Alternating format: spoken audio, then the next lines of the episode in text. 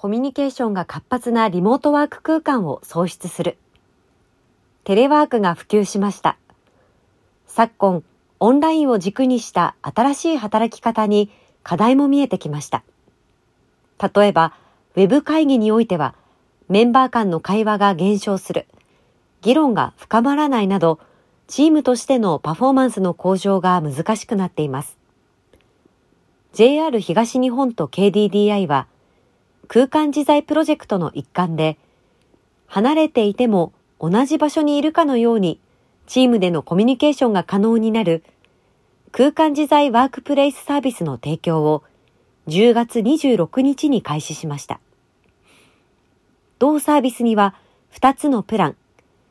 東京駅など複数拠点で利用可能な空間自在ワークプレイスと、顧客の拠点に設置する空間自在コネクターが用意されています。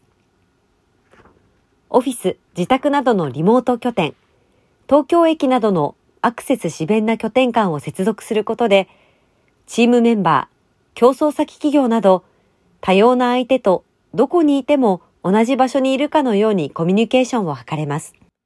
新サービスは従来の Web 会議システムに比べて会話量がおよそ48%アップすることが実証されています。生産性の向上が期待され、駅やオフィスなど多様な拠点がつながることで、場所にとらわれないワークスタイルを実現します。二つのプランにより、利用シーンに応じて最適な拠点に導入できます。臨場感のある映像、音声接続、様々な便利機能といった特徴を備えています。同サービスはワークのみならず、習い事や教育、ものづくりなど様々なシーンで活用できます。空間自在ワークプレイスは、高輪ゲートウェイシティの街づくりの一環として、JR 東日本と KDDI が取り組む場所や時間にとらわれない働き方、暮らし方を創出する空間自在プロジェクトから生まれたサービスだとのことです。両社は今後も